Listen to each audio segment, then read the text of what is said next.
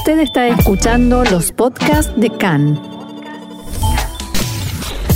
CAN, Radio Nacional de Israel. Shalom, shalom, queridos oyentes. Brujima Baim, muy bienvenidos. Este es nuestro encuentro cotidiano aquí en CAN, Radio Reca en español, Radio Nacional de Israel. Desde la ciudad de Tel Aviv los saluda Roxana Levinson. Es un gusto enorme, como cada día, volver a estar con ustedes y estar aquí en el estudio de CAN junto a Ofer Lashevitsky. Hola, Ofer, ¿cómo estás? Hola, el gusto es mío. Y allí en los controles y puesta en el aire está Alon Meckler y en la producción Ariel Stuczynski. Y estamos como siempre, como cada día, en la radio FM 100.3 y 101.3 en internet www.can.org.il, en nuestra página de Facebook, Can en Español, en Twitter, arroba Can Radio y en todas las plataformas de podcast. Ya digo esto como cuando a uno le preguntan el número de documento de identidad. Está ahí, está ahí, lo, Está. lo llevas dentro. Así es. Y bien, y bien que suceda. Vamos a comenzar, si les parece, porque hoy, miércoles 18 de diciembre, 20 del mes de Kislev, estos son nuestros titulares. El Tribunal del Likud decide hoy si habrá elecciones primarias para toda la lista de candidatos mientras siguen las denuncias de Gideon Sar sobre supuestas irregularidades. Polémica y escándalo en el ámbito judicial por la decisión del ministro de Justicia, Amir Ohana, de nombrar a su candidata para reemplazar al fiscal Shai Nitzan y la Corte Suprema suspendió el nombramiento. Y la prensa británica informa que una célula de Hamas en Turquía planificó una serie de atentados terroristas en Israel, entre otros contra el exalcalde de Jerusalén, Nir Barkat. Vamos entonces al desarrollo de la información que comienza con política. Guidon Sar, el rival de Benjamin Netanyahu en el Likud, presentó su candidatura para liderar el partido, así como la, la, candidatura del partido para gobernar.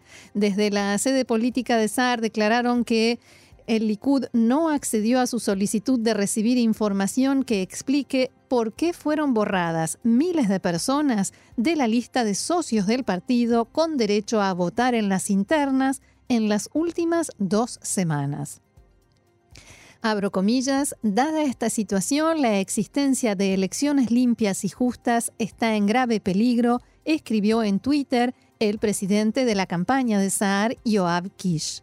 Desde la directiva del Likud indicaron que de la lista de 5.400 afiliados al partido que les entregó la sede de Saar, más de 3.000 no pagaron la cuota y más de 1.400 pidieron cancelar su afiliación al Likud. Respecto a esto, Saar declaró que se intenta privar del derecho de sufragio a muchos afiliados al partido. Lucharemos en pos de unas elecciones justas y democráticas, declaró. Además denunció que debido a que las elecciones internas se celebran en medio de las vacaciones de Hanukkah, los socios del partido no podrán votar en ciertos puntos del país, lo que les impedirá hacer escuchar su voz.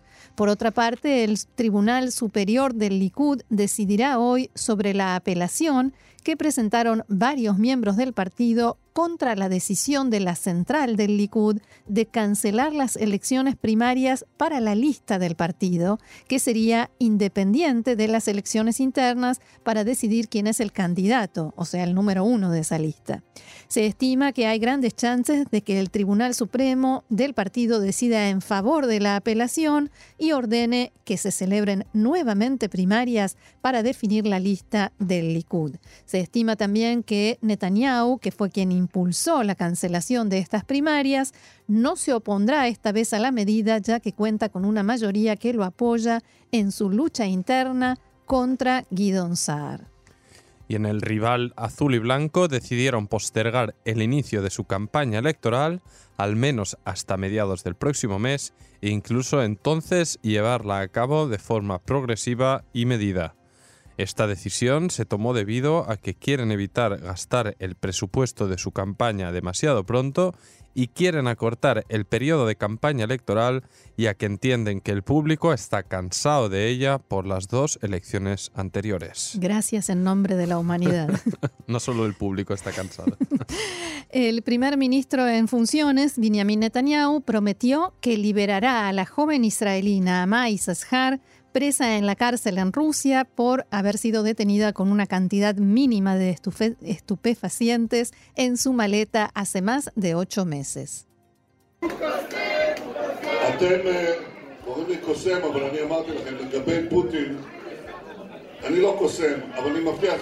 Ustedes me llaman mago, le dice Netanyahu a sus seguidores que le cantaban es un mago, es un mago, pero les dije, sobre mi encuentro con Putin, no soy un mago, pero les prometo una cosa, traeré a Naamá Sashar a casa. Sashar, de 26 años, fue detenida mientras tomaba un vuelo de enlace entre India e Israel en Moscú. Le descubrieron 10 gramos de cannabis y fue condenada a 7 años y medio de prisión. Su detención se consideró como un intento del Kremlin de convertirla en moneda de cambio para retornar al hacker ruso Alexei Borkov, detenido en Israel, donde se aceptó una solicitud de extradición a Estados Unidos. La madre de la joven, Yafa Isashar, escribió una carta al primer ministro pidiendo que hiciera todos los esfuerzos para devolverla a casa antes de la fiesta de Hanukkah. Y gran escándalo y polémica en el ámbito judicial por la decisión del ministro de Justicia, Amir Ohana, de designar a la abogada Orly Ben Ari Greensberg para ocupar en forma transitoria y temporal el cargo del fiscal general de la nación, Shai que hoy mismo se retira. En la tarde de ayer, el ministro Ohana anunció el nombramiento de Ben Ari Greensberg, quien desde hace siete años se desempeña como vicefiscal del Distrito Centro en lo penal, a pesar de que no está en una jerarquía adecuada para pasar directamente al puesto de fiscal general y hay funcionarios de mucho mayor rango que ella y que supuestamente estarían antes en la línea sucesoria. Inmediatamente después de que se diera a conocer la noticia, el asesor letrado del gobierno, Abihai Mandelblit, expresó indignación por la decisión del ministro y dijo que el candidato que él había propuesto, el vicefiscal actual, Shlomo Lamberger, es más idóneo, digno y adecuado para el cargo. El ministro Hanna intentó minimizar la polémica en declaraciones a Cannes.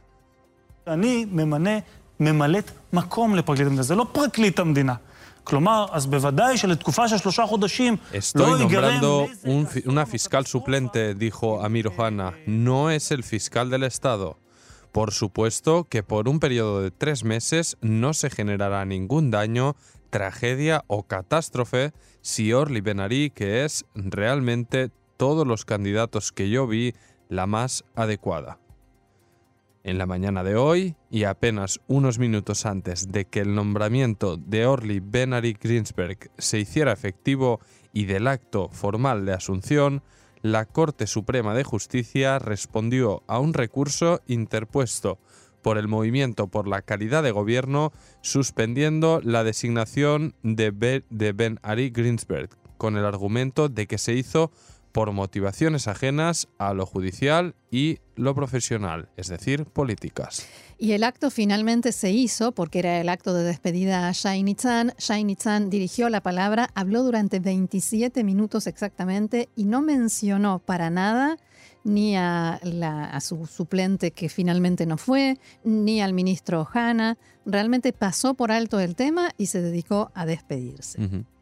Bien, y otro asunto que también tiene que ver con el ámbito judicial, el servicio de noticias de Cannes pudo saber que el asesor letrado Abihai Mandelblit eh, sí dará a conocer su opinión jurídica sobre si se puede encargar la formación de gobierno a Benjamin Netanyahu debido al juicio que tiene que enfrentar por los delitos de soborno, fraude y abuso de confianza. Digo, sí va a dar su opinión porque hasta ahora Mandelblit había, dicho que se trata de una cuestión teórica y no se pronunció sobre el asunto. Hasta ahora tampoco había respondido a la Corte Suprema de Justicia si se va a pronunciar sobre el tema o no. Las fuentes consultadas por Khan indicaron que Mandelblit responderá a la Corte que sí se va a pronunciar sobre el asunto y es posible incluso que en la misma respuesta exprese cuál es su opinión. Si bien el domingo se hizo pública la noticia que la reserva de gas Leviatán en Israel estaría preparada para distribuir gas próximamente, un hecho que califican que conllevará la independencia energética y que contribuirá a mejores relaciones con los países vecinos, esta mañana se conoció que la empresa Nobel Energy no podrá extraer gas hasta recibir el debido permiso judicial. El Tribunal Regional de Jerusalén emitió un dictamen que impide a la compañía llevar a cabo cualquier actividad que conlleve la emisión de gases. Por este motivo, el próximo domingo se debatirá en el tribunal las alegaciones presentadas por varios consejos regionales y organizaciones en favor del medio ambiente. Si se resuelve en favor de Nobel Energy, la producción y exportación de gas se iniciará a principios del próximo año. El ministro de Energía, Yuval Steinitz, aprobó los permisos para exportar a Egipto y consideró el desarrollo como un hito histórico para el Estado de Israel. Ubicada en el Mediterráneo, 125 kilómetros al oeste de Haifa, la reserva de Leviatán contiene 22 trillones cúbicos de gas natural y un potencial de medio millón de barriles de crudo, según estima la compañía explotadora.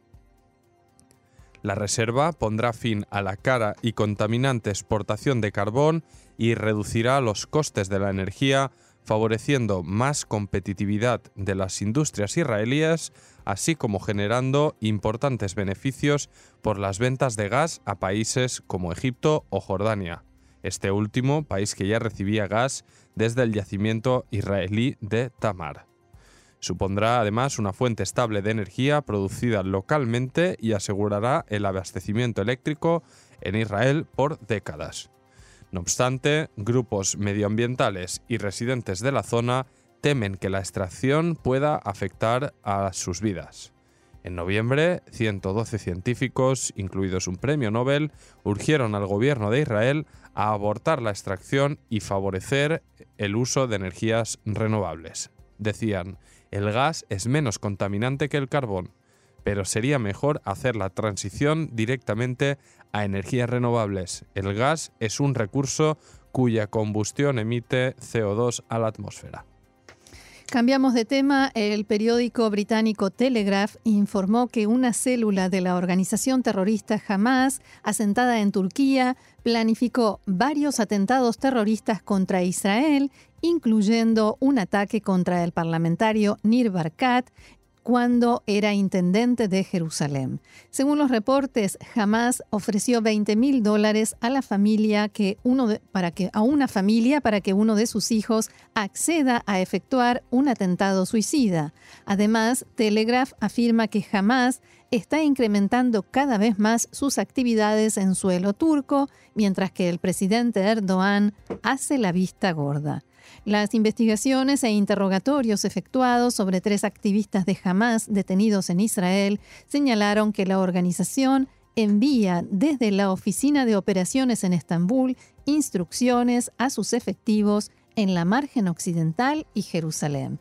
Israel llamó a Turquía a detener inmediatamente las actividades de Hamas en su territorio y a cerrar la oficina de la organización terrorista en Estambul. Y siguiendo con Hamas, su brazo armado asegura que frustró un plan israelí para atentar contra su sistema de misiles y cohetes en la franja de Gaza. Según este informe, Israel actuó por intermedio de un habitante de Gaza que se convirtió en colaborador de Tzal y que luego fue reclutado también por Hamas, y así pasó a ser doble agente. Según la versión de Hamas, el Servicio de Seguridad de Israel le dio al espía una maleta en la que había herramientas que debía usar para inutilizar los cohetes. En un programa de televisión difundido en el canal libanés Al Mayadin, que pertenece a Hezbollah, indicaron que el Servicio de Seguridad israelí le dio instrucciones a la gente para que introdujera en los cohetes un dispositivo que los hiciera estallar en el momento en que son disparados y adherir a algunos de los proyectiles un GPS que permita detectar desde dónde fueron disparados. El brazo armado de Hamas asegura que logró engañar a, Hamas y hacerle creer que la gente había logrado sabotear los cohetes. Fuentes palestinas no oficiales informaron que el hombre que resultó muerto en la tarde de ayer por disparos de Tzal es un habitante de la localidad de Han y su cuerpo es retenido por Israel. Por el momento no hay ninguna confirmación sobre esto de fuentes oficiales israelíes. En la tarde de ayer, el portavoz de Tzal informó que desde un avión de combate de la Fuerza Aérea Israelí dispararon contra un terrorista armado en el sur de la franja después de que fuera detectado cuando se acercaba a la valla de seguridad. Y en el marco de la investigación del atentado en Ein perpetrado en agosto, donde recordemos fue asesinada Rina Schnerb y resultaron heridos su padre y hermano, el Servicio General de Seguridad expuso una extensa red de terror del Frente Popular de Liberación de Palestina. Durante la investigación fueron detenidos cinco activistas del grupo y fue confiscado armamento. Gran parte de dicho armamento confiscado fue hallado en el apartamento de un familiar de Samer Arvid, el comandante de la célula que perpetró el ataque. Un alto rango del Servicio General de Seguridad afirmó que la acelerada investigación evitó graves atentados en los próximos días en los que podrían haber muerto muchas personas. La embajadora de Estados Unidos en la ONU, Kelly Craft, invitó a Adel Ramer, habitante del kibbutz Nirim, a hablar frente a los representantes de los países que integran el Consejo de Seguridad de la ONU en un debate que se realizará en, algunos momentos nada más sobre Medio Oriente. Ramer les contará a los representantes en el Consejo de Seguridad sobre la vida de los habitantes del sur de Israel a la sombra de la constante amenaza de cohetes desde Gaza. Posteriormente, los miembros del Consejo se pronunciarán sobre sus dichos. Y el presidente de la autoridad palestina, Mahmoud Abbas, declaró que espera que las elecciones presidenciales y legislativas puedan celebrarse cuanto antes y confirmó que ha pedido autorización a Israel para que los comicios puedan llevarse a cabo también en Jerusalén Este. La Comisión Electoral Central ya recibió el acuerdo de todas las facciones palestinas, incluyendo a Hamas, para participar en las elecciones. Ahora solo falta que Abbas difunda un decreto anunciando en qué fecha se realizarán. Al respecto, Abu Mazen declaró, hemos adoptado la decisión de celebrarlas lo antes posible. Solo queda pendiente que logremos la aprobación del gobierno israelí para celebrar las elecciones en Jerusalén Oriental, como pasó en el 1996, 2005 y 2006. Abbas dijo que hasta ahora no hay respuesta por parte del gobierno israelí.